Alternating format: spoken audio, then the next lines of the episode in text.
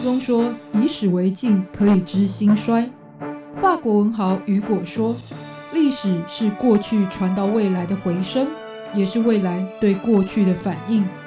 西方哲人亚里斯多德说：“认识自己是所有智慧的源头。”纵观历史深度，理解属于我们的世界，开脑洞，长知识，六百秒的历史课。认识过去，才能够掌握未来。欢迎您收听这一集六百秒的历史课，我是维珍。从这一集开始，我们要进行的是从文字看历史系列。因为呢，在世界各地发展出来成千上万的语言文字当中，其实也蕴含了它的变迁里面所灌注的历史时代的密码。今天我们就来介绍五大洲它的诞生根源以及它所代表的意义。那我们所身处的这个地球是由七成的海洋跟三成的陆地所组成的，相信朋友们都曾经从课堂上得到相关的知识。然而，分布在这些海洋当中的陆地非常广泛，也是人类在发展了航海技术之后，才可以陆续去探索发现的。那为了要定义这些不同区域和坐标的陆地的位置，当然也需要给它命名。不过，这些名词的诞生呢，也因此哦是出现在不同时代的产物，因为。呢，发现这一些陆地的时期也是有所不同。那比方说，在全球，我们在课本里面经常会列出来的是七大洲的陆地，分别是亚洲、欧洲、非洲、大洋洲、北美洲、南美洲以及南极洲，或者由联合国地理方案。或者也是奥运所采取的，我们则是说五大洲，这就是亚洲、欧洲、非洲、大洋洲还有美洲。简单的来说，这个五大洲跟七大洲的差异区别就在于呢，是不是有人居住的地方与否。当然，每个国家也会因为它的历史背景不同，还有呢文化体系也有差异的情况之下，也都有各地自己主流以及习惯的说法，有这样子一个差别在其中。但是不管说的是五大洲、六大洲、七大洲，其实背景都是源自于十五到十七世纪的大航海时代，由来自于欧洲的海上强权国家对于世界的探索之后，有了地理大发现的一个过程。因此呢，几大洲的分类可以说是来自于西方世界的定义。当然，更早之前的古老文明里，并非对于这个世界没有自己的定义，但因为当时的技术还有没有实际向外探索的一个过程，所以都不够。定位精准，比方说古代的中国普遍就认为自己就是世界的中心，然后在四周呢是有其他的蛮夷，以及被四海所包围。这个四海就是北海、南海、东海以及西海。或者古代的欧洲其实就已经出现了亚洲、非洲与欧洲的说法，但是它的疆界区域呢，跟现在定义可能又有些许不同。而且呢，亚洲、非洲跟欧洲，相对于一四九二年哥伦布探索了美洲之后，以及后来所发现的大洋洲还有南极洲，就形成了旧大陆跟新大陆之间的区别。不过说到哥伦布，很多人可能就会接。他发现了新大陆，但我个人呢延伸阅读一下，就是我基本上呢觉得不应该说哥伦布发现新大陆，因为在他之前这里就有原住民居住着。那哥伦布是找到了这个地方，但是呢并非在他之前，这是一个没有人知道的新世界。所谓发现新大陆，完全是从欧洲的主观角度来看，但其实也不是一个很精准的说法。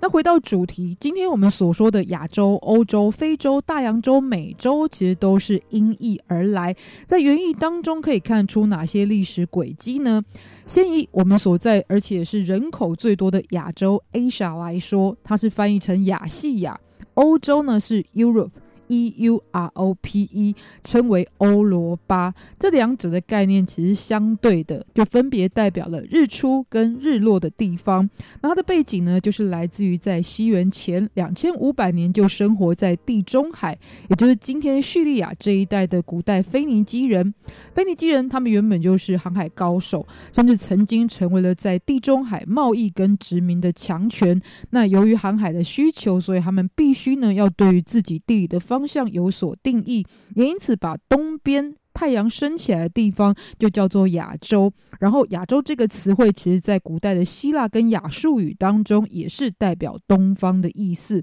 那欧洲相对来说呢，则是西方的概念，也就是日落的地方。这个背景出自于希腊神话。传说当中，众神之王就是宙斯，曾经对于腓尼基的一位公主一见钟情。那为了亲近她呢，自己就化身成为一头公牛。而女孩子看到之后呢，也因为好玩，就骑在牛背上。这时候，宙斯就马上飞奔而起，然后一路跨越了地中海，到了他的西岸才停下来。而这个女子的家人后来就把西岸的地区命名叫做 Europe。欧罗巴，据说就是这一个女孩的名称。那再来是非洲，英文是 Africa，其实它的原意呢，就是有阳光照射的炽热地区这样的含义，完全就呈现了非洲这个地方在地理上的特色。那不过它的词汇的起源说法也非常多，有说是住在北非的柏柏尔人，他们所信仰的女神的名字转化而来，或者呢，也有人说它同样是源自于古代腓尼基人的一个典故。这个在腓尼基的语言当中呢，它的一个字根是带。表了灰土的意思。总之呢，概念上其实都是来自于曾经生活在地中海这个周围区域的族群所给予的命名。那其实跟地缘环境很有关系的是，因为地中海就是被欧亚非大陆所环绕的区域。那他们在这个地方从他们的角度出发，对地理上做这样的定义。这样看来，其实也是有来自于在地人实际对于这个地方的认识以及需求的背景。接着是美洲，就是美。America，这里先是有一四九二年哥伦布的到来，在之后的十年又有来自于意大利探险家维斯普奇的造访。很快的一五零七年，德国出版的地图学概论也已经用了这个词汇来称呼这个欧洲人所说的新大陆。而维斯普奇其实是他的姓，他的名字其实叫做 Amerigo。所以，对于美洲的说法，就是为了纪念他而在发音上转化来命名的。但为什么不是纪念哥伦布，而是维斯普奇呢？这是由于哥伦布过去一直以为自己所到的地方是在亚洲东边，也就是印度这一带的区域，这是曾经人们就去过的地方。但后来的维斯普奇透过自己探险的历程跟书信，确认也证明了这是一个相对于欧洲人来说新发现的大陆地区。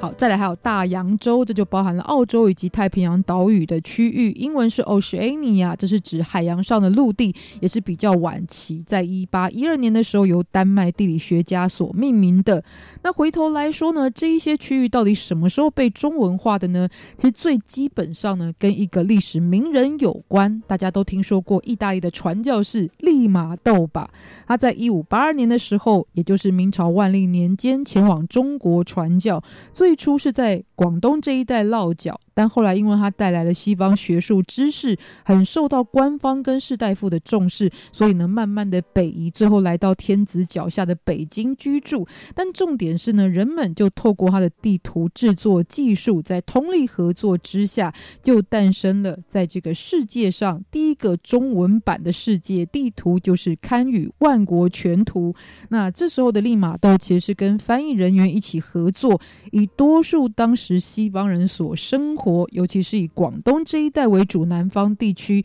他们的汉语发音为基础，那么就进行了很多翻译。所以以我们所在的亚洲来讲，就翻成了亚细亚。欧洲是欧罗巴，那么当时的非洲翻译是利维亚，以及呢美洲是亚莫利加，跟今天翻译的亚美利坚也很接近。再还有一个过去的欧洲人所想象的，属于相对于自己身处的北方所在的南方大陆，这是莫瓦纳尼加。哎，这样的想象呢，是在亚里斯多德的时期就已经出现了。而中文翻译定调的基础，大多都是在利马窦这个时期开始的。虽然后来有一些转换，不过他也设下了一个基础的概念在当中，总之呢，也可以从我们今天介绍发现呢，过去的人们也许对于地理的发现还不够精准，但是已经有很多超前的想象在当中，而且对于这一些地理的命名跟认识当然很重要，因为这也会定义我们对于世界的看法，更进一步也会影响我们所采取的行动。比方来说，过去认为天子天下这样子一个世界以我为中心的思考，